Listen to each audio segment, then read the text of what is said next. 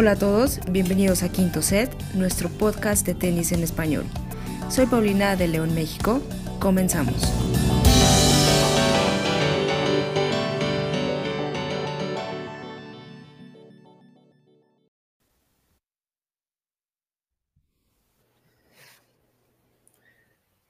A ver, ya estamos, me parece.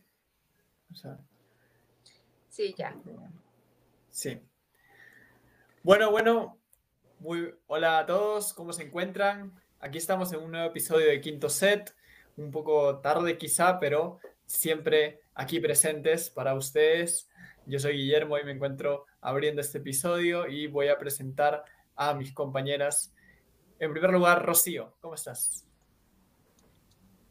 Hola, hola, por aquí. Guille, hola Pau, ¿cómo andan? Sí, acá es 11 de la noche. O sea, yo ya estoy para irme a dormir.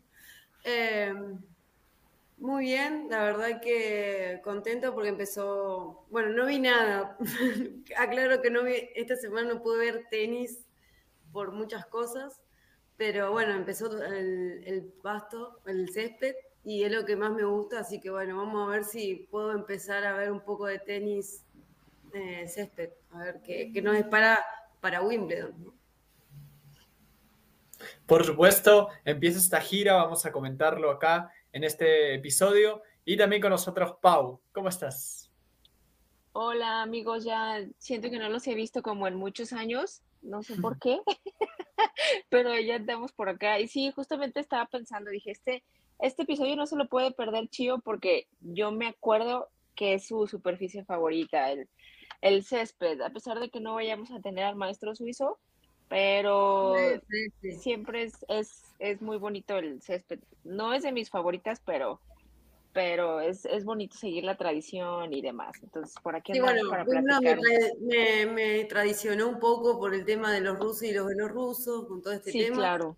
Me bajó un poco la autoestima, pero bueno, eh, Wimbledon es Wimbledon y no lo voy a dejar de, de no gustarme por esta cosa que, bueno, son cosas que, que para el destino que no tienen la culpa ninguno de nosotros, ni la culpa de, de los jugadores, pero bueno, la ATP Claro. anunció que no hay puntos, así que bueno, hay que ver tenis y qué nos deparará. Sí, es un poco, sí, triste un poco esto que está sucediendo con Wimbledon, pero de todas formas habrá buen tenis seguramente en lo que viene Claro. y en esta gira. A mí también me gusta, siento que es una etapa bonita así ver en el césped, ¿no? El, el público, los torneos. Y vamos a comentarlo exactamente, ¿no? Esta, esta etapa que ha empezado ya con los primeros torneos en Stuttgart, con Matteo Berrettini que volvió de una lesión muy larga, ¿no? Problemas en el brazo, en la mano, ¿no? Que, se, que siempre es complicado para un tenista. Y llegó Claro. con título, le ganó a Andy Murray en la final. Qué bueno por Sir Andy ya su segunda final del año y ya volviendo a los 50 mejores del mundo. Entonces, ojalá más bien que por ahí los problemas físicos que tuvo en la final que no influyan mucho, que no le afecten, porque bueno, sabemos todo el esfuerzo que está realizando, ¿no? Con una cadera de metal en el circuito para volver. Y por otra parte, en Esgertogenbosch, ¿no? ese torneo que volvió a disputarse después de dos años, ganó un jugador totalmente sorpresa, ¿no? Que venía con una invitación, era el número 205 y terminó llevándose el torneo, que fue Tim Van Richthofen, y bueno, sus primeras victorias ATP y totalmente inesperado lo que hizo. Entonces es sin dudas, creo, el- una de las historias hasta del año, se- diría yo, ¿no? Que va a quedar, porque to- totalmente inesperado, pero una alegría para su gente, ¿no? ganó el uno del mundo, vos decís, qué locura. Sí. Vos si podés ganar invitado, ganar el torneo, todo, pero le ganás al uno. O sea, es como, ¿qué, le, cómo, ¿qué jugador le puede pasar eso en, eh, creo que uno en 100 de todos los jugadores que hay? Bueno, pero también Sí. eh, tomar en cuenta que no es como la superficie predilecta de, de Medvedev. El año pasado también lo, creo que lo eliminaron por ahí de la tercera ronda, algo así, creo que fue Hurkacz, me parece. Sí, Entonces, en la cuarta. como que no, Algo así. en la cuarta, sí, en la primera, ¿o qué dije? Sí, sí, o sea, sufrió una eliminación no rápida, pero tampoco fue como eh, que haya avanzado mucho, vaya, pero sí, muy sorpresivo lo de este chico. Local, la ventaja es que el triunfo se queda en, casa. Sí, por, sí, justo eso comentaba, ¿no? La alegría un poco de, de, la gente que volvió a tener ese torneo que en 2020 por la pandemia y 2021 con el tema de que Roland Garros se añadió una semana más, ¿no? Se postergó una semana más, eh, no se llegó a realizar por ese tema de que si iban a ir muchos jugadores, iba a haber muchas bajas. Entonces no se pudo realizar, pero ahora volvió el tenis a los Países Bajos. Y en la parte de la WTA, en este mismo torneo, ¿no? En Eschertogenbosch, pero en el lado femenino, ganó Alexandrova, le ganó a Zabalenka la final, un poco mal por Zabalenka, que es su segunda final del año y no, no llegó a ganar el título, pero al menos sumando rodaje sobre césped. Lamentablemente y curiosamente ambas no van a poder estar en Wimbledon, ¿no? ni Zabalenka ni Alexandrova, pero suman un triunfo o triunfos en pasto que de todas formas le ayuda, le ayuda en el ranking, le ayuda a sumar puntos. Y en el otro lado, Beatriz Haadmaya, ¿no? La tenista brasileña, ganó en Nottingham, ganó en singles y en dobles, pero en singles le ganó la final a Risk le había ganado a Sakari en cuartos, entonces una buena semana para la brasileña, que, bueno, como una representante ¿no? de la región, se, se le reconoce y ahí junto a Camilo Osorio está entre las mejores latinas del momento. Claro. Sí, muy bien. Eh, bueno, sí, este, como destacar el trabajo de, de Zabalenka, que ya se, se andaba ahí como que rezagando un poquitín pero a mí sí me llamó mucho la atención justo el comentario que acabas de decir, Guille, de que ninguna de las dos va a poder jugar Wimbledon.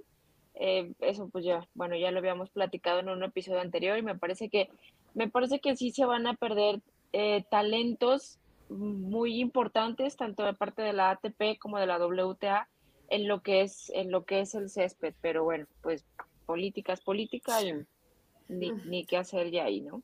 Sí, ya lo, sí, justo como dices, Pablo, lo habíamos comentado. Y también en el lado del circuito femenino llama mucho la atención porque habían varias rusas y bielorrusas ahí en, como preclasificadas. Entonces ha habido muchas que han subido posiciones al final y van a estar, por ejemplo, Osaka va a ser preclasificada y en su ranking o sea, no la alcanzaba. Entonces, bueno, es un poco curioso, pero por ahí le puede ayudar un poquito a algunas que estaban con un ranking un poco más bajo que no les alcanzaba, ¿no? Para estar entre las 32. Y ya pasando un poco al tema que íbamos a ver el día de hoy, que es por qué esta superficie es tan distinta o no sé si hay tanta diferencia o cómo lo ven ustedes, pero ¿qué se necesita? ¿no? ¿Qué es lo necesario para jugar en césped, para destacarse sobre esta superficie? ¿Y qué es lo que la hace diferente a las demás? ¿no? Hemos visto también que quizá el tiempo de adaptarse es menor, los jugadores de repente que llegan a las últimas semanas, a los últimos días de Roland Garros, posiblemente se pierden sí o sí la primera semana de césped, les quedan dos o, hasta una semana para prepararse para Wimbledon, entonces también tiene que ver un poco quizá eso, el tema de, de, adaptarse, que son menos semanas que en las demás superficies, pero vamos a ir comentándolo, ¿no? Creo que Pau, un poco, tú que tenías un poco esta idea, esta propuesta, ¿no? Para empezar, ¿qué nos puedes ir comentando? ¿Qué te parece? ¿Cómo ves que se desarrolla el tenis sobre césped que de repente pueda ser distinto a otras superficies? Sí, em, eh, como yo lo comentaba, bueno, el césped no es como mi superficie predilecta porque los, los puntos me parece que son más cortos, el golpeteo eh, son, son apenas dos, tres golpes y como todos sabemos, pues creo que, creo que la superficie de césped va más allá de saque y volea. Eh, creo que ahorita eh, Chio comentaba de, de, que el físico me parece que para jugar en, en, en césped sí hay que tener un físico como muy particular. Yo creo que... Ah, Más que Roland Garros, porque es como que Roland Garros es muy lento, pero en Wimbledon es mucho más lento y tener que, es como que la rodilla es como que impacta más y tienes más probabilidades de, de romperte. Sí, sí, es, eh, exactamente. O sea, el juego, el juego sí es, sí es más lento, como lo comentaba, por los golpeteos son muy, son muy, muy cortos.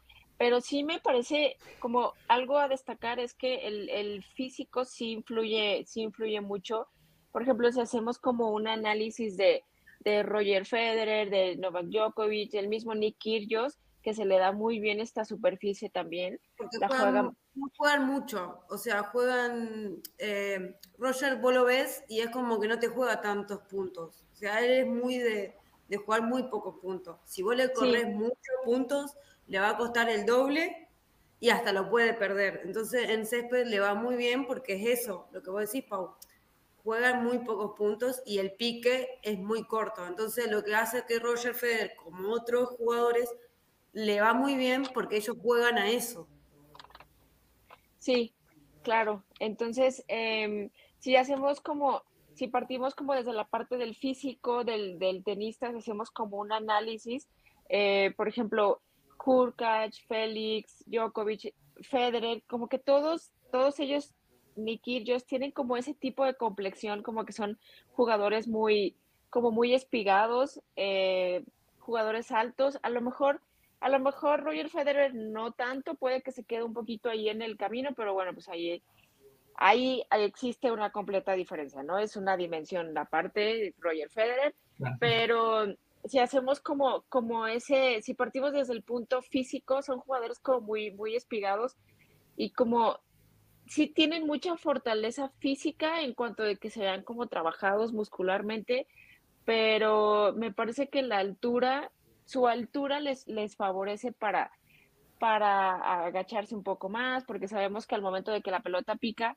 obviamente ya no, ya no sube tanto como lo podemos ver en, en las pistas duras, eh, entonces sí hay que agacharse un poco más y sobre todo tener como, como la volea y por lo mismo también los, los forza a tener un, un saque bastante fuerte. Otro jugador también a, descartar, a, descartar, perdón, a, a mencionar es Alexander Zverev, también es otro de esos jugadores, tiene el servicio, de repente ahí como que las dobles faltas no le ayudan, pero tiene el servicio y también me parece que entra en ese rango si hablamos como de la complexión física. Entonces, eh, creo que eso es algo que sí diferencia para mí, sí diferencia mucho los tenistas que sobresalen en césped contra los que sobresalen en arcilla o en canchas duras. Eso ha generado también que varios jugadores altos hayan destacado, como Anderson, por ejemplo, Isner, que protagonizaron esta final. Incluso, bueno, lo de Isner con Mahut, por ejemplo, que ya fue el partido más largo de la historia y fue en Wimbledon, ¿no? Entonces, eso también influye bastante. La fortaleza del saque me parece también, y por eso parece un poco extraño que ya, por ejemplo, el año pasado me acuerdo perfectamente que muchos veíamos a Opelka llegando lejos y perdió en primera ronda en Wimbledon, porque decíamos, o sea, tiene las características, como ha mencionado Pau, para destacar sobre césped, pero hasta el momento, bueno, no se le ha dado y a Isner, por ejemplo, que es alguien muy similar a, a Opelka, sí, sí ha, ha podido destacarse bastante. Entonces, tiene que ver bastante lo del servicio, mucho, y decíamos, o bueno, recordamos también que se usaba mucho saque y volea en, esta superficie. En Wimbledon, quizás algo que se ha perdido un poco, se vio el año pasado, que por ejemplo Berretini creo que solo hizo uno en todo el torneo y era el finalista, pero siempre se caracterizó ¿no? la volea como un elemento muy importante, el saque y volea, ese estilo, era algo que predominaba, entonces también tiene que ver con la superficie que se utiliza en este tipo de, ese tipo de estilo en, esta, en estos torneos.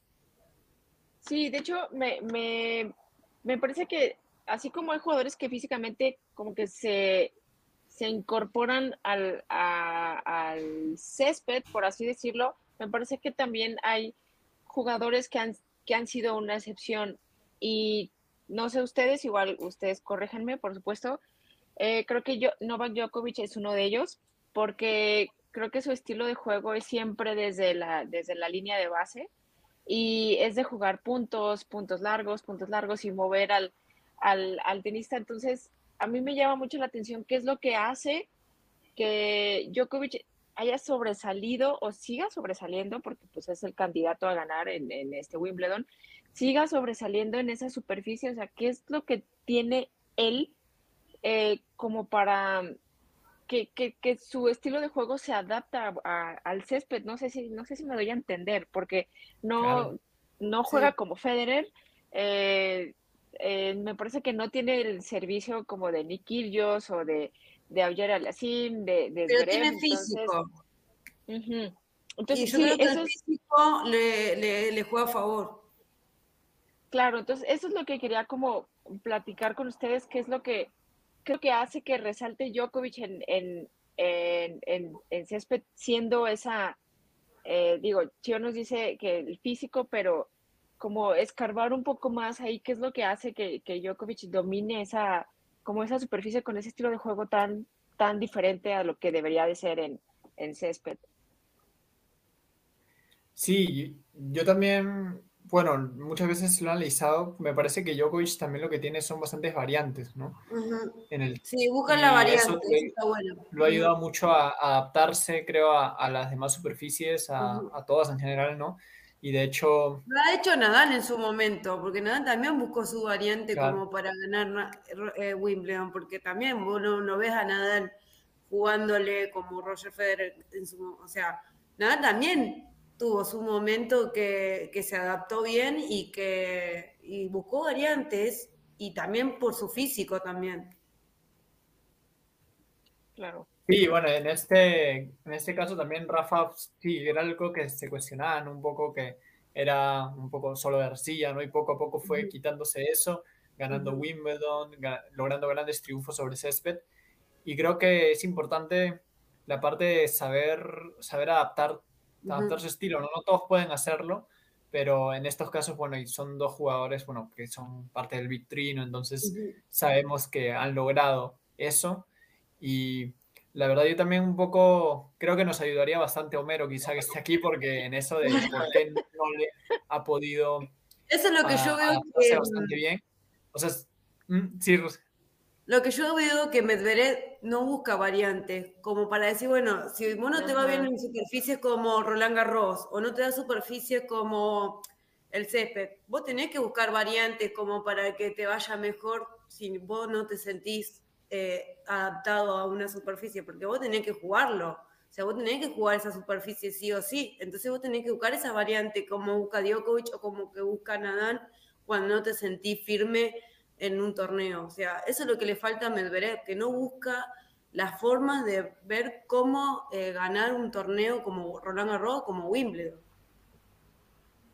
Sí, eh, sí, pues Medvedev es un jugador de, de, pista dura, pero sí le falta como tener esas, esas variantes. Ahora también otro, otro golpe que yo he visto que como que se está implementando más, además del, del saque y volea, que ya bien lo dice Guilla y que se ha estado como rezagando un poquitín, es em, el, eh, como el tipo el drop shot, de repente también, también se juega mucho. Creo que Mateo Mateo Berretini es uno de los, de los jugadores que, lo aplican. Y ahí dio como lo tendría que aplicar muy bien. sí, y de, hecho a mí me parece que el drop shot es de esos tiros con los que le puedes hacer daño a, a Djokovic, por lo mismo de que juega desde la línea de base. Entonces creo que lo tienes que hacer correr y no es un jugador que en césped vaya mucho a la red. Entonces, eh, eso es como eh, mi, mi, manera de ver como el, estilo de, de, juego del césped, que evidentemente pues va a ir, va a ir cambiando, ¿no? Conforme pasa el, tiempo, porque pues tiene que ser, o sea, el deporte tiene que evolucionar, así como todo en la vida, pero, pero pues sí, o sea, a mí me llama mucho la atención partiendo de, lo físico eh, de los jugadores, cuáles son los que han ido como, como resaltando en, en el, en el césped. Ahí de repente a mí no me gusta ver a Berretini, se me hace muy aburrido, pero me llama mucho la atención cómo su estilo de juego queda con, con, el césped. A mí me gusta mirarlo mucho los alemanes. Los alemanes son muy buenos jugando en césped. Es como que tienen ese, eso, no sé, como que en Roland Garros o en canchas duras no lo hacen y en césped te juegan con una sutileza que vos decís, wow, eh, no lo ves en otros, en otros torneos en cancha dura como o en, o en ¿cómo es? o en, la, en polvo de ladrillo. Entonces decís, wow, los alemanes están muy adaptados. Y eso que no, no tienen tampoco, bueno, sí tienen un torneo de Alemania, pero tampoco es que juegan todos los años, todo el año, digo, y te juegan muy bien. Sí, recuerdan también a Dustin Brown, ¿no? Que era todo un show y que siempre aparecía en la gira de césped. Era alemán, ¿no? También, sí. Ahora está en dobles, me parece, pero antes siempre aparecía en, esta, en estas etapas del año. Para y bueno, lamentablemente Alexander Everett no va a poder estar, que es uno de los que podrías aprovechar. Que se recupere. Exacto. Pues de hecho, la misma. Ah, sí, perdón, Guille, dale, dale, dale. bueno, rápido, ¿no? Lo que, para cerrar un poco, lo de, viendo lo de Djokovic, ¿no? Que de repente era una excepción por las características que tenía, que sea, o sea, muy bueno en césped. Un poco también de repente la devolución que tiene, ¿no? Que es la mejor mm. posiblemente del, del circuito y que en esta superficie donde predomina bastante el saque también, que justamente logre contrarrestar esta arma para que es para muchos jugadores, me parece también que es algo a tomar en cuenta y creo que es una herramienta muy importante para que su juego pueda desarrollarse, ¿no? Ah, si devuelves bien, ¿no? Estás, creo, en una buena posición para, los puntos, por supuesto. Sí, sí, eso, es, eso, eso también, pues sí, anotar, creo que es algo que saca de quicio a cualquiera que esté al otro lado de la red, mientras no te llames eh, Nadal o Federer, como que sí es algo que sí te saca, sí te saca de quicio, ¿no? Porque es un muro completamente Djokovic y sí, es, es algo que, que creo que le ha favorecido cuando, cuando juega en césped. Toda, toda la razón, toda la razón, Guille. Ahorita que Chio mencionaba lo de los alemanes, estaba viendo, pues Angie Kerber es, es una, una, jugadora que de hecho por ahí ya, mm. ya ganó también un gran slam ahí en césped. Y me parece que no se ha visto otra jugadora alemana con, con las mismas características que, que Kerber que pueda dominar las, la, el, el, césped, ¿no? Ahora también se me viene a la mente una jugadora como Serena Williams, mm. también que domina muy bien el, el césped yo no soy fan de Serena Williams, como bien lo saben. Me pueden aventar tomates, me pueden escribir ahí en YouTube, no importa, ya ni modo. ahí escríbanme en el chat, no pasa nada, yo lo entiendo. Estaría, Rodrigo ya te estaría, de dónde está sí, estaría tomando. Ya me, hubiera, ya me hubiera sacado Rodrigo ahorita del programa, pero eh, por ejemplo, ustedes que sí, que sí la han visto, ¿qué ven ustedes de Serena que la hace tan dominante en, en césped? Eh, también mucho le jugó muy bien el físico, como vengo diciendo, porque el físico de ella en su momento jugó, eh, jugaba muy bien, se desplazaba muy bien en césped, me gustaba muchísimo, de verdad, es muy bueno. Igual que las dos, eh, Venus también se desplazaba muy bien en césped. Y eso es lo que hacía de distinto, como que tenía muy buen, muy buen movimiento en todos sentidos, se movía, corría, eh, sacaba muy bien y eso es lo que también tienes que tener. Eh, entonces es distinta.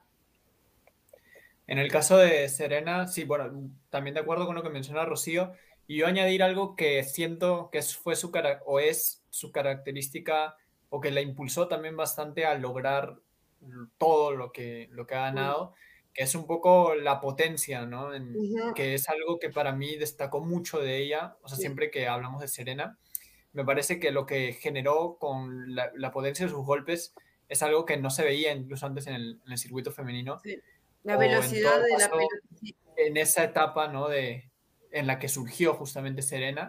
Y es algo que siento que influyó bastante y sobre todo en una superficie donde de repente esperas otro tipo de juego. Me parece que ella logró que igual sus golpes puedan destacar y sus golpes puedan ser efectivos. Me parece que es algo que Serena supo hacer bastante bien y además saber jugar también sin, o sea, con los movimientos, pero tampoco siendo un, juego muy físico, porque obviamente la contextura quizá de Serena no le permite quizá ir de lado a lado posiblemente, pero sabe, sabía cómo hacer ella sentirse cómoda en la cancha.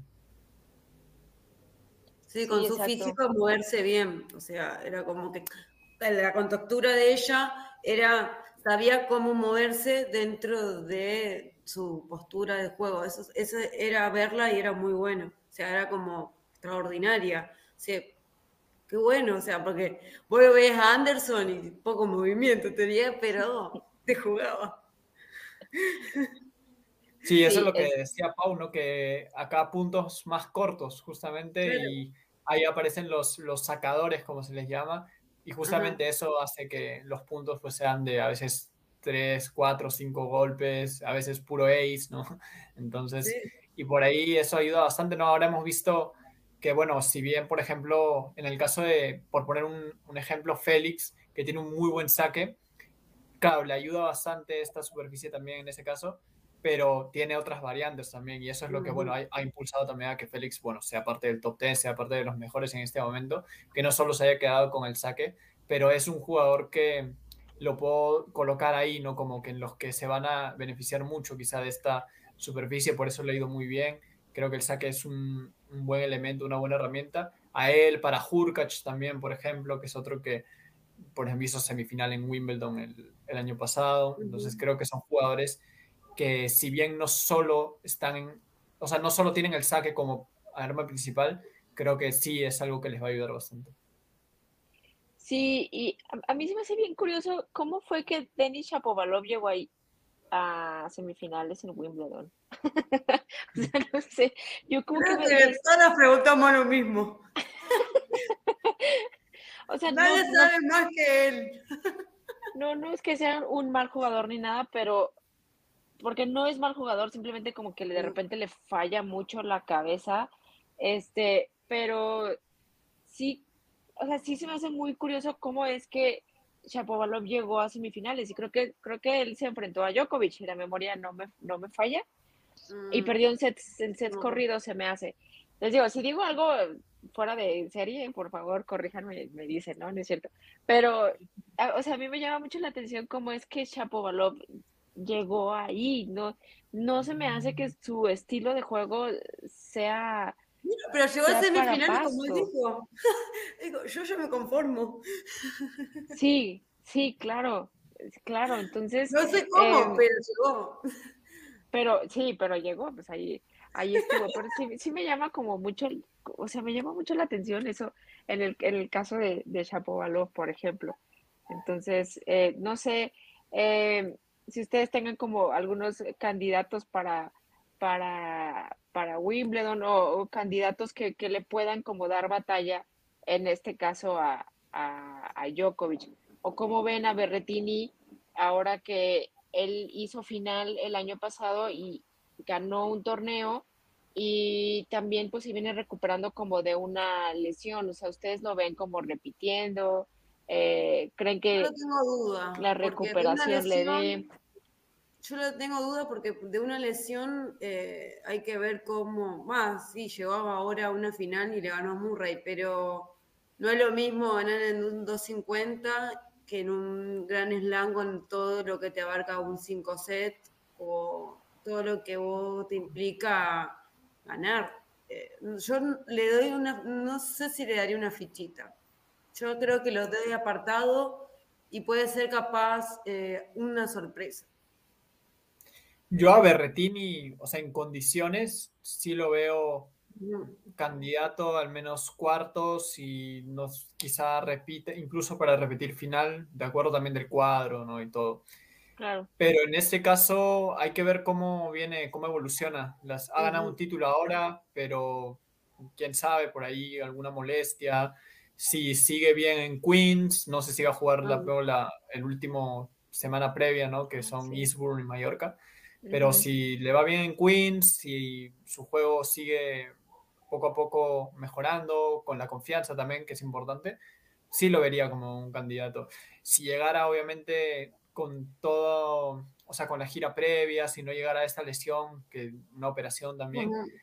mm, sí, definitivamente estaría ahí como un candidato por lo que ha Ujú. demostrado sobre césped, pero claro, esta lesión o la, la recuperación que le ha tomado, creo que no, no es algo tan sencillo. Ahora le ha ganado un título, muy bien, o sea, muy bien, buenas sensaciones para él. De todas formas, igual creo que por ahí esperaría esta semana para confirmarlo. Y si tuviera que por ahí ver otros nombres, una pena que Medvedev y Zverev no estén mm, Sí. por distintas razones, pero no van a estar. Entonces ahí te quita dos top ten. Y la duda de Rafa, me parece que sí va a estar, yo creo, pero hace mucho que no lo vemos en, en Wimbledon, entonces ahí te queda también un poco la duda como esté. Yo creo que en términos de confianza pues va a llegar muy animado, pero hay que ver, creo que con Rafa va a ser partido a partido, ¿no? Como ha sido en las últimas semanas. Entonces, bueno, ya para finalizar, creo que veo a Félix y Hurkacz como posibles, no sé si decirles caballos negros porque no serían como una sorpresa, pero como algunos que de repente a primer, así como no los lanzarías, ¿no? Como candidatos, siempre los pones como en un segundo escalón. Pero Sí. yo los veo que sí pueden hacer algo muy bueno en, esta, en este Wimbledon. ¿Sabes? Sí, Ahor- sí. Ahorita que, que, que mencionabas a, a Rafa, digo, yo soy pues nada, lista ahí junto con, con Rodri, le mando un saludo. Este, a, mí, a mí no me gustaría la verdad que jugara Wimbledon. O sea, a mí no, no me, no me gustaría por aquello del, del pie y demás y que se prepare para la, para, la cancha dura. Sí, y aparte no te van a dar puntos, entonces creo que eh, en, en, materia de salud, en cuestión de salud, se me hace como innecesario, como arriesgar eso, arriesgar la lesión, arriesgar el físico, cuando al final pues no, no te van a dar, no te van a dar puntos, ¿no? Entonces, no sé, a mí como que como que a mí no, no me gustaría, o sea, estaría, sí estaría padre y demás, pero teniendo un Rafa saludable, Rafa saludable al nivel Djokovic, porque Djokovic es un tipo bastante, bastante saludable. Yo no sé cómo le hace o qué hace, pero me parece que físicamente está mucho más arriba que el Big Three. Me parece que le, le lleva unos cuantos, uno o dos escalones más arriba en cuanto a salud a, a Roger y a, y a Rafa. Entonces, no sé, me parece como algo innecesario, algo que a lo mejor no, no debería de hacer con esta lesión. Insisto, si tuviera como la salud o, o ese físico como lo tiene Djokovic, probablemente sí, pero me parece algo como innecesario. No sé, yo digo, como dice el sticker, yo digo, no sé. Entonces, eh, además que hace poco hizo como un nuevo tratamiento, ¿no? Para ver cómo iba lo del pie y de repente será un poco riesgoso ahí. Eh, ah, y terminó con muletas. Claro. Creo que por ahora ha dicho que las ganas están, ¿no? Igual siento que lo dijo como, sí, o sea, yo si fuera por mí no estaría, estaría ahí de una. Entonces, pero sí puso como un asterisco, ¿no? Que el tema del físico va a influir. me parece que Tony Nadal, por ejemplo, declaró que él confía en que esté. Bueno, veremos que, imagino que está en contacto, obviamente, como familia, pero siento que igual Rafa, o sea, no se va a arriesgar tampoco. Siento que si no está, en, si siente que no está para competir, no creo que, que vaya a pesar de... de Más de lo puntos, no. Me imagino que las ganas también están por el hecho de no haber no haberse presentado hace bastante, ¿no? Por 2020 por el tema de pandemia y 2021, bueno, porque aún estaba con lo de la lesión que estaba empezando, ¿no? Entonces creo que también eso influye un poco, ¿no? El hecho de estar tanto tiempo ahí sin, sin haberse presentado. Creo que ahí está un poco, pero el físico, como dice Pau, va a ser importante en su decisión. Sí, sí, pues a ver, a ver qué decide al, al final. Porque lo que dice Guille, pues es muy cierto, o sea, ya son como eh, ya van dos años que no se presenta, si no es que poquito más, si no es que ya los tres, no me acuerdo la edición del 2018, si él estuvo ahí. Eh, no, no estuvo, me parece. Es que no, me acuerdo, siento que no ha jugado Wimbledon como en años. años, sí. En el 2019 sí estuvo. Me parece que sí estuvo. Sí estuvo. 2018 sí, porque en 2019 llega a la semi con Roger, ¿no? 2018. Sí, sí, jugó con Delpo. 2018 semi contra Djokovic Y jugó con Delpo, sí. Ah, la sí, de, sí, jugó. La de 2019 fue la que ganó Djokovic, que se agachó y comió el pasto. No. A ver si yo no me acuerdo, no sé. sí fue esa. Esa fue la de. menos. Que para los patos es para la vaca, así que. 2019 sí fue esa. Diría Villa, ¿no? sí. Y 2018 ah. fue con Anderson, ¿no? Que ya la otra semifinal fue Anderson. Isner Anderson de como 7 horas. como de 8 horas, sí. Partido. Dios, ese fue el peor. Es como Nishikori. en los Open. O sea, como que... Son finales apareció, raras. Apareció. Tu puta vida lo vas a ver. y apareció, y quién sabe, ¿no? porque viene bien de, después de Roland Garros, quién sabe, Silich, ¿no? Que en algún momento hizo final también. Entonces, no sé, por ahí se le puede abrir un cuadro, no sé, con estas ausencias también va a estar, me imagino como preclasificado, no sé, 14, 13 me parece, con las ausencias. Entonces, no sé, la experiencia la tiene ahí.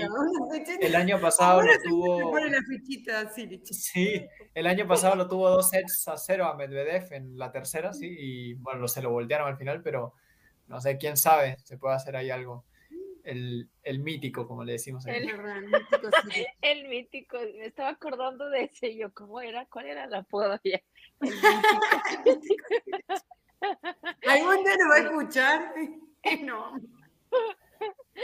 Sí, es verdad, lo de Chilis. Hablando de Kevin Anderson, yo no me acuerdo si lo soñé, o sea, no sé en qué mundo estoy viviendo últimamente. Se retira. No me acuerdo.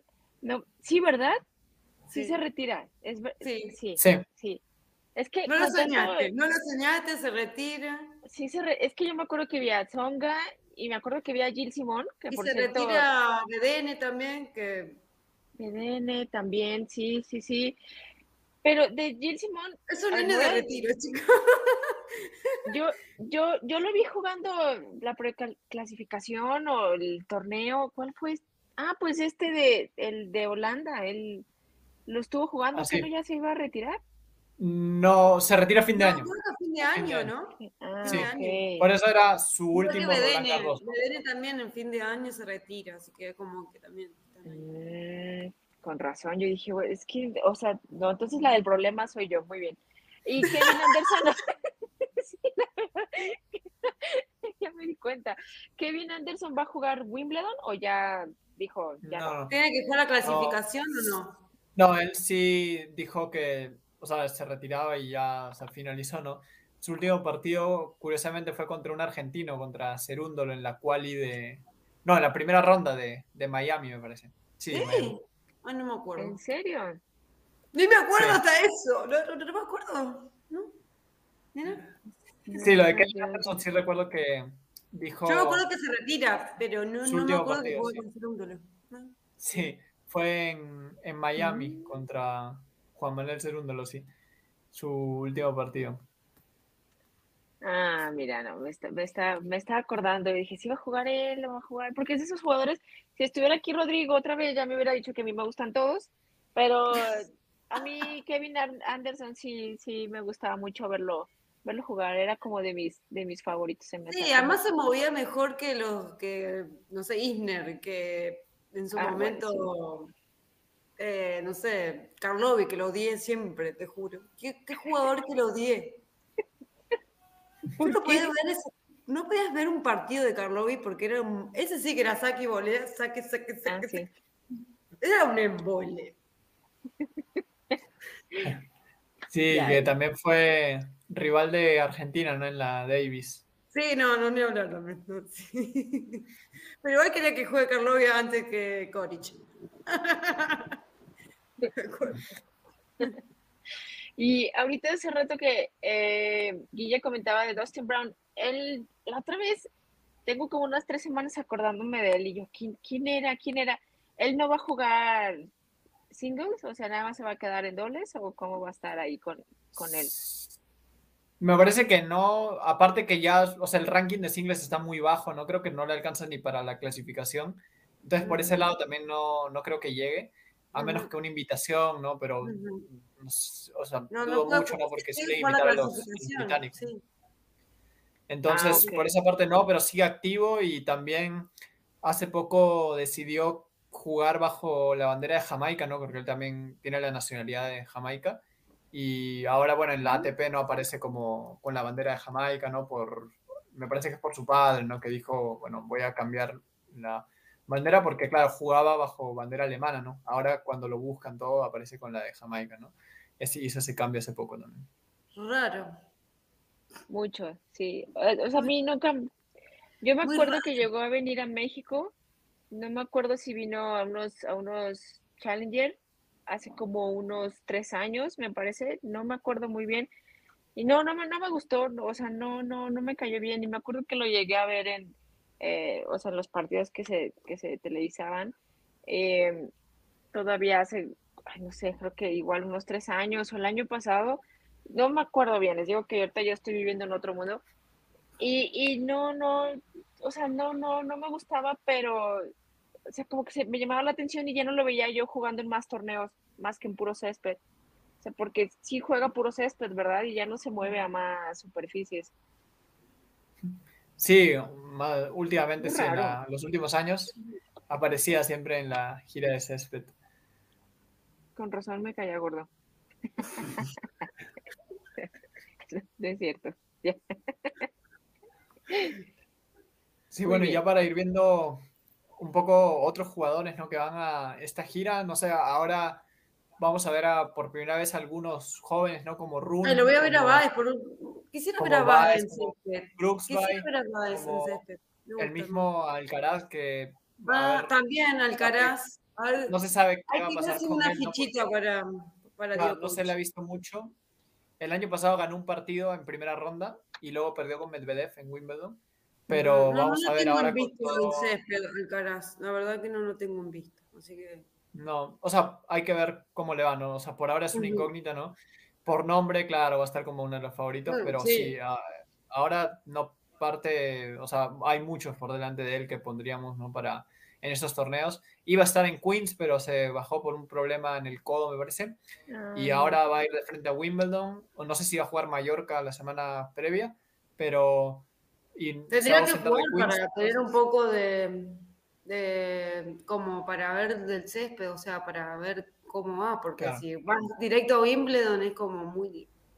Sí, entonces sí, va a ser ahí una... Mm. Aún no sabemos cómo el irán, otros como, como Rune también, o Brooks ah, y otros. Vamos, son nuevos, ¿no? Que están ahí entre... O sea, que ya tienen mejor ranking. También. Sí, también que siempre haya quedado un poquito, le ha faltado, pero quién sabe, ¿no? Está. No, pero no lo veo el Peque llegando muy lejos, porque el césped es muy petizo, no, sé, es como el saque no es muy. No, no, lo veo. Como, como, lo hablábamos, ¿no? O sea, las características físicas, pues no. No, no, no le favorecen. Sí, como que no, no, no se le presta y eso. Pero lo que, lo que dice Guille, por ejemplo, de jugadores como, como Rune, como, como Brooksby, yo personalmente yo no los veo ellos llegando muy, muy lejos en, Wimbledon. Siento que, siento que jugar el césped te requiere mucha eh, no fortaleza mental, sino como que tienes que pensar lo que tienes que hacer desde que vas a, vas a sacar o vas a recibir la, la pelota. Y siento como que a estos chicos pues todavía como que les falta empaparse más del, del torneo, empaparse más del circuito del ATP y demás. Eh, o sea, no, no, sé si me voy a entender con lo que, con lo que digo, pues, porque, o sea, en césped no es pégale y pégale a la pelota y es puro pegar y ya, o sea, no, no es tanto así. Por eso mi sorpresa también de Shapovalov, que ahorita dije, oye, sí, ¿cómo es que Shapovalov se pone a pegarle la pelota como loco? Pero, eh, Sí, yo, yo estos chicos jóvenes que, que se vienen encaminando, yo no, no, los veo como eh, llegando muy lejos, a lo mejor como todavía en unos cuantos años más, unos seis, siete años tal vez, eh, pero pues bueno, me, me gustaría platicar eh, de parte de la WTA, Guillermo, no sé tú cómo ves a Emma Raducano, ¿crees que pase algo ahí importante? Eh, con el césped, ya que ahí como que se dio, no que se haya dado, bueno, sí se dio a conocer con el US Open, pero pues al final la Wildcard la, la recibió ahí en la invitación en, en césped, ¿no? Ahí en, en Wimbledon. Entonces no sé ustedes cómo, cómo la ven, qué, vaya a pasar. Sí, que bueno, Pau, que un poco también para hablar también del circuito femenino, que lo habíamos dejado un poco de lado, y sí, y tiene razón en lo que en Wimbledon prácticamente es donde se da a conocer y que también llega a octavos y también eso le ayuda a que luego pueda ir a la quali de US Open donde ya ocurrió la historia, ¿no? Que todos conocemos. Entonces Wimbledon prácticamente es donde ella surgió, ¿no? Y ahora yo también lo, lo, dije por ahí en el grupo que teníamos, ¿no? Su temporada también va a empezar en Wimbledon porque ahí empieza a defender prácticamente casi todo su ranking. Sí. Y va a ser un reto importante. Ahora también que pues ya va a ir como una de las favoritas, o al menos a, nivel del público local, ¿no? Va a ser favorita prácticamente, va a ser muy apoyada, entonces, en temas de cómo va a estar por el lado anímico, por el lado de la confianza, bueno, depende de cómo llegue. Por ahora se retiró esta semana por una lesión o por ahí, no sé, dijo que también su, su cuerpo no se está adaptando un poco al, al, circuito. Vamos a ver si al final es cierto, si es algo también de repente mental, ¿no? Un poco. Eso me, me trae dudas, ¿no? Si es también un poco que le está faltando la confianza quizá o que lo, el tema de de que por ahí los sponsors también que te genera algo de presión extra quizá. Entonces, por el lado que es anímico, creo que le va a ayudar, si, le va a ayudar mucho si esta semana le va bien o por ahí en otro torneo más. Pero en el lado de, de su juego, me parece que para estos últimos años que hemos visto cómo ha cambiado, ¿no? Un poco el tenis, creo que su juego sí le ayuda, bastante, bastante ágil, bastante, con bastante físico, ¿no? Por ser muy joven también. Entonces, por el lado del juego, creo que sí puede adaptarse, pero también todo está en, la mente, no sabemos cuánto, cuánto importancia tiene la parte mental en el tenis y creo que eso es lo que ella debe trabajarlo más que el, juego. Sí, sí, completamente de, acuerdo. Aparte, igual volvemos a lo mismo, como la altura, igual se me viene a la mente también alguien como eh, María Zachary, pero ahorita eh, nos movemos ahí con con ella y también pensé en, en Igas Biontech. No sé, o sea, me llama la atención así como cómo va a ser su desarrollo en, en, en césped, cómo le irá. Yo no me acuerdo el año pasado o el último torneo en césped que haya jugado ella, entonces eh, también así como, como verlo, ¿no? Pero me parece que, que, que lo de Raducano cae más para mí, y lo he dicho casi desde que empezamos a prestarle la, atención a, Raducano aquí en el, en el podcast. Me parece que lo de ella cae más en un tema de concentración. Siento que está preocupada con, cumplir con otras cosas en lugar de cumplir en lo deportivo. Eh, entonces creo que ahí como que se ha, se ha distraído un poco. Por ahí también voy a sacar a, a Rodri que dice que hay que hay que confiar en ella, que ya va a ser su año. Entonces, yo, yo todavía le doy unos tres años más a ella para que se desarrolle, porque creo que su, su salto al US Open fue demasiado eh, estrepitoso, sí, fue muy rápido. Eh, es como si de la primaria te pasaran a la universidad y eso fue lo que le pasó a ella. Siento que no cursó ni la, secundaria, ni la prepa. Entonces, y a Raducano. Sí, y eso, sí. Que llegó, y eso que llegó a la final con, Run, con Raducano y, y la perdió, pero yo la veo mucho más centrada a Leida Fernández que, que también de su generación, que le está yendo mucho mejor que Renucano. Como que está, está cumpliendo ella más en lo, en lo deportivo. Ahora también no sé qué tanto, si se le hubieran volteado tanto los reflectores a Leila como se le voltearon a Raducano, qué tanto ahí lo hubiera sabido gestionar igual, ¿no? Pero sí, lo de Raducano a mí me llama mucho la atención eso, el, cambio constante de entrenadores. Eh, me parece que eso habla de una persona inestable. Eh, no lo digo en el sentido como de cucu o algo así, o sea, sino alguien que, que como que no sabe todavía lo que quiere, eh, necesita como que alguien que, que la oriente, que la agarre y le diga, mira, pequeña, esto es un proceso, te tienes que adaptar, tienes que empezar desde cero, la, la, la, o sea, no sé, entonces eh, yo creo que va a quedar a deber en esta, en esta etapa de, del césped. Tiene el, tiene el físico, tiene las, las condiciones, tiene el juego, pero me parece que acá arriba eh, como que hay una que otra neurona que está paseándose en otra parte de su cerebro y no hace todavía ese clic para como para completar, ¿no? Y creo que también por ahí eh, de ahí se derivan las lesiones, porque es demasiado, son demasiadas los, los retiros que ha tenido por lesión. Creo que ahí debe de haber una, eh, debe de haber una, sí, sí, una, una cantidad de estrés y, debe de haber un foco rojo muy grande ahí en su equipo. Algo, algo está, está pasando porque mm, recordemos que el estrés no nada más, eh, o las lesiones no nada más incurren en lo, en lo físico, sino también se deriva desde, desde arriba. Entonces, quién sabe ahí qué tan preparado esté por esa, por esa parte, ¿no? No sé, tú, ¿qué opinen, chicos? Sí, en ese caso también, como dices, lo de la mentalidad es bastante importante y esa que tiene que lograr una estabilidad, porque obviamente si desde el equipo, ¿no? Si no hay estabilidad desde con quienes te rodeas, ¿no? Equipo de trabajo, peor en la cancha no, no, habrá resultado, entonces eso también es muy importante. Y en el caso, bueno, mencionaste a Iga también, que el año pasado llegó a octavos, perdió con Ons, que por cierto, con Ons Jabur, que por cierto, para mí es una de las jugadoras que sí puede lograr buenos resultados sobre césped. Ahora Recuerdo también que, por ejemplo, el año pasado su primer título de, de Ons Jabeur fue en césped, fue en, en ah. Birmingham. Entonces también es una buena señal de que puede o sabe adaptar su juego a esta superficie. Creo que ella le puede ir muy bien. Por ahí a María Zachary esta semana no, no le fue bien, ¿no? Perdió con Haddad Maya, oh, aunque terminó siendo la campeona. La campeona. Su rival, pero vamos a ver qué tal, qué tal le va.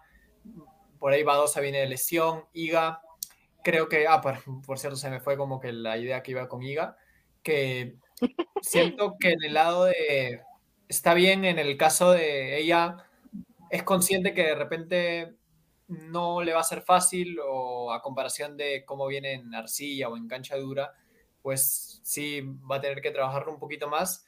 Y por ejemplo, recuerdo que también dijo, quizá la racha se va a acabar, o bueno, en algún momento se va a acabar, ¿no? Entonces, creo que por ese lado mental siento que vas a saber llevarlo y eso es bueno, ¿no? O sea, desde ese lado ya creo que le va a ayudar mucho y en la cancha, bueno, esta, esta semana iba a estar creo que en Berlín me parece, pero al final se termina bajando y vamos a ver si llega con otro torneo previo para ver cómo está su juego sobre césped sería bueno y si no, a ver en Wimbledon, o sea, como me parece que va a ir partido a partido. Creo que Mm, a diferencia de otros de otras superficies, o sea, como que no es una candidata así por lejos, pero creo que en términos de confianza, o sea, llega pues con la racha, llega en lo anímico muy, muy alto, a un nivel muy alto en ese, en ese caso, y creo que eso es importante, o sea, desde ese lado ya parte con ventaja, ¿no? Muy motivada para hacer las cosas bien, y eso es creo un primer paso bueno. Ya vamos a ver en la cancha qué tal le va.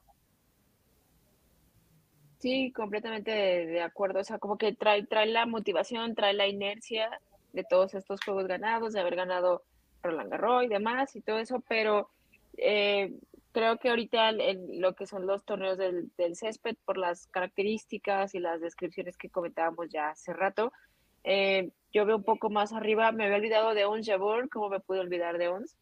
Eh, yo veo un poco más arriba a Sakari, si sale con la cabeza embonada, el cerebro bien hidratado, ajustado, creo que puede dar una, gran sorpresa en algún torneo de, césped porque es una superficie que también se le da se le da bastante bien y volvemos, Cari cumple con las características que necesita un atleta, un deportista. Em, un tenista para jugar en, en, césped, ¿no? Mismo caso de, de, Ons, que tira muy buenos drops y es algo que también eh, se, está ido, se ha ido implementando en, en, el césped.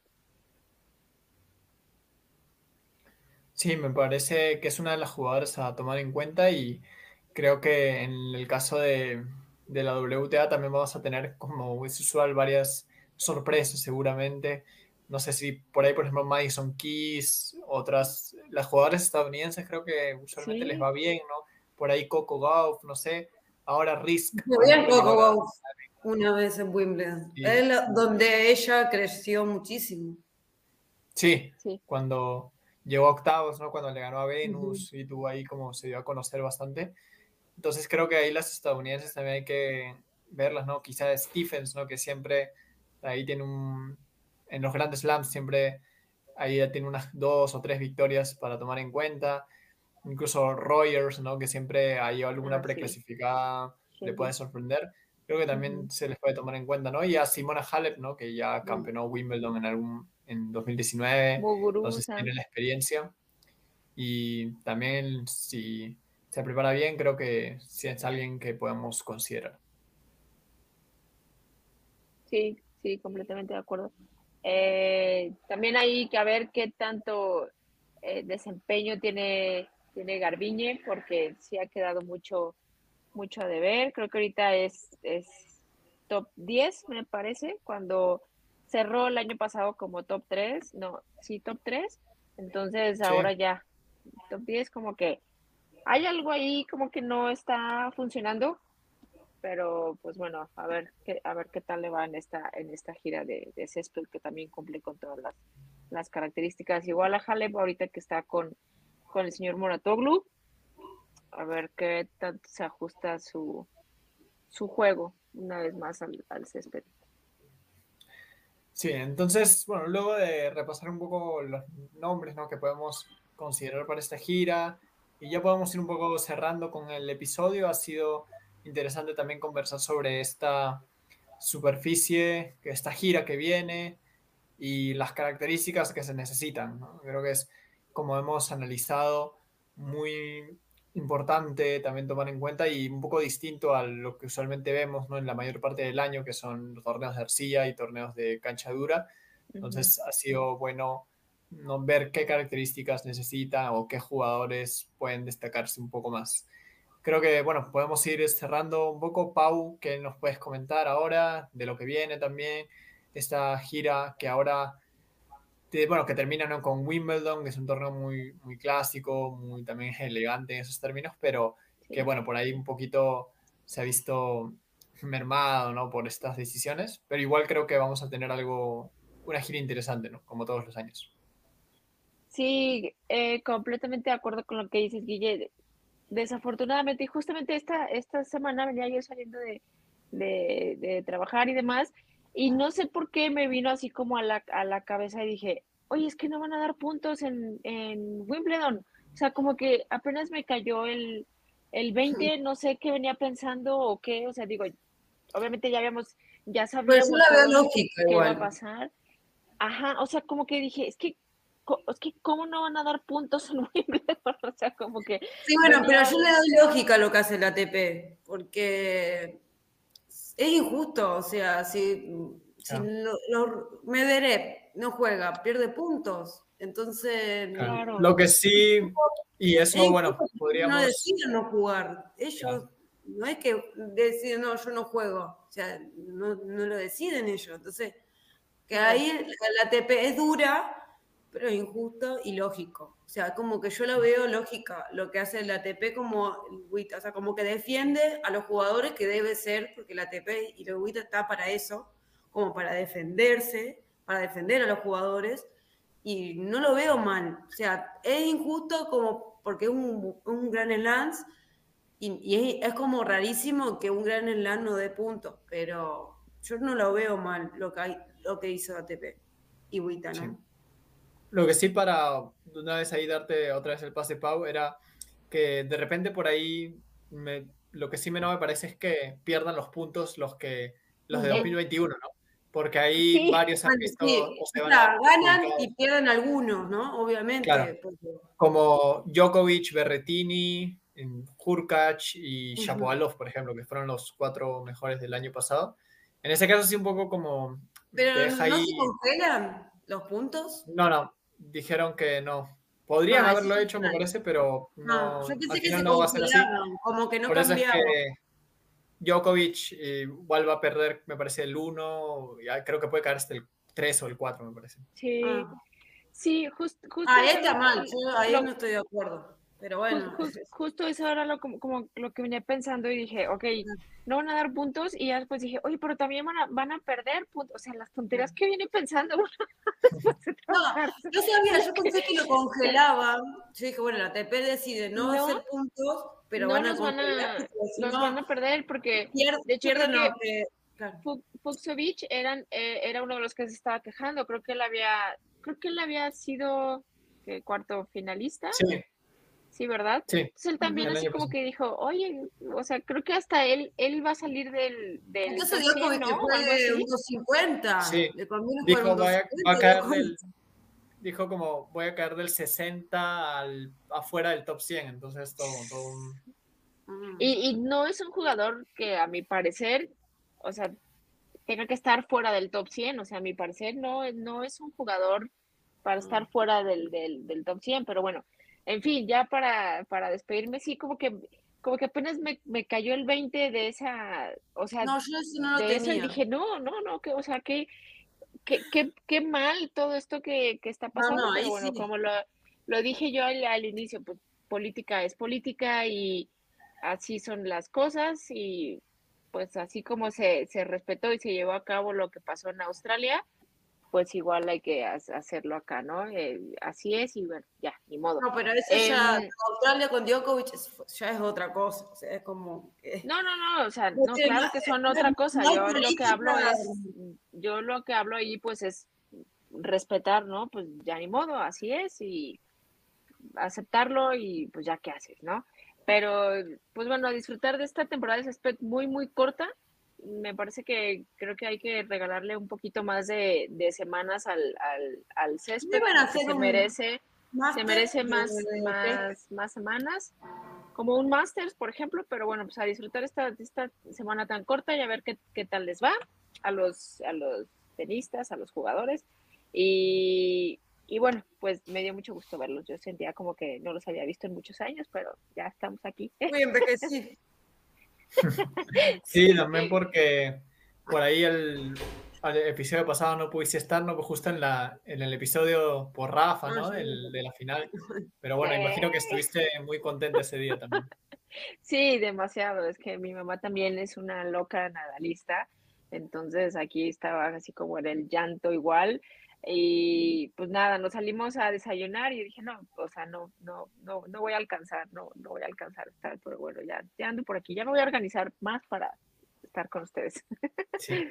Y ahora, bueno, antes de darte ahí el pase, Rocío, para tus comentarios, mira, voy a poner el comentario de David, que en plenas horas de la noche, no sé, por ahí en España ya es... El vampiro. Siempre Se podía vampiro. unir, se podía unir y no. Y lo que está escuchando, David. Sí, nos está por- escuchando, dice, descansando de estudiar, escuchando esta charla interesante. Y también lo agradezco, se me hace más amena la noche. Un saludo para David, que El me parece que está en evaluaciones, así que, Vuelve, que le vaya muy bien. Te. Y que sí, para que también se pueda sumar aquí con nosotros en los próximos episodios. Échale ganas, Vampi. Sí, sí, un saludo ahí a- al gran David que siempre ahí nos está acompañando.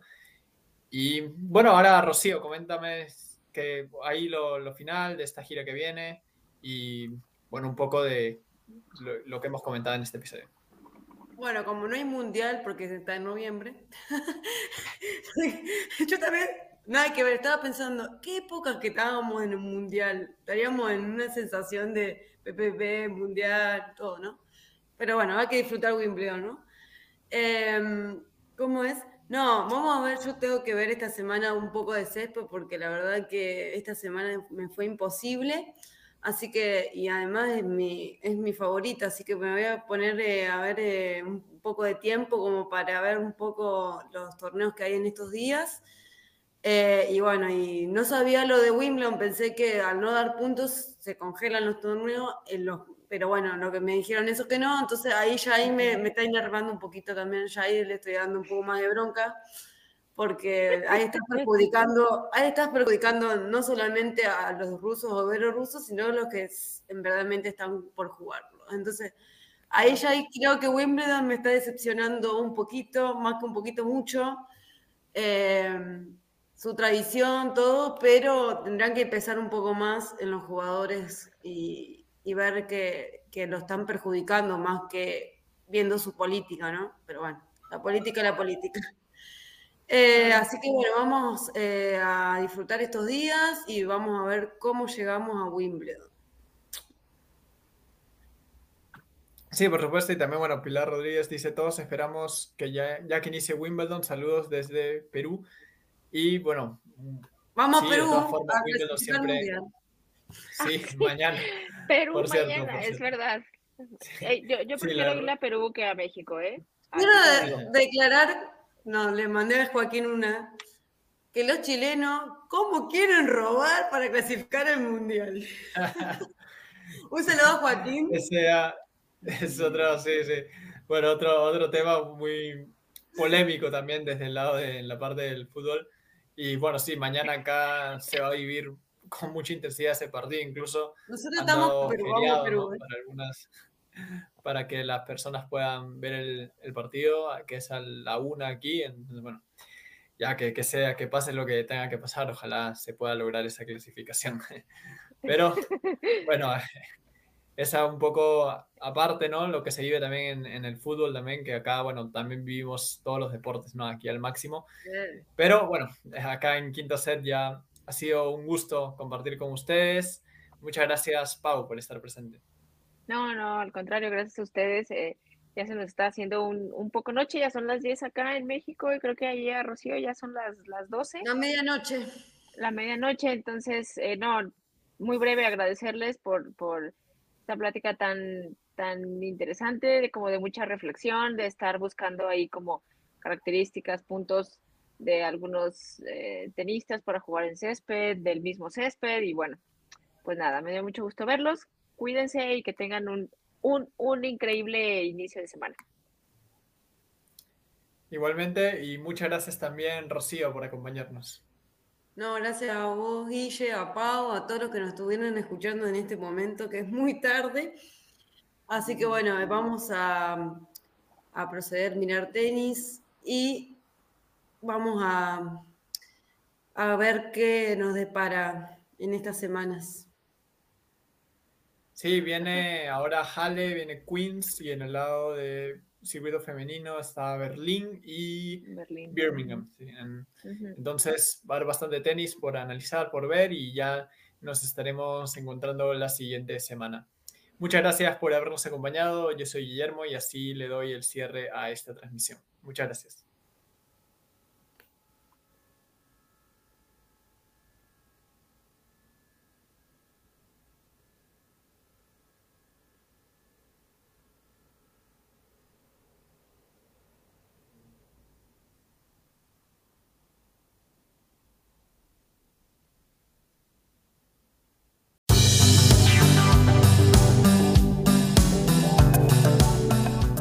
Gracias por escuchar Quinto Set. Síganos en Twitter e Instagram como arroba quinto set-bajo. Los esperamos el próximo lunes.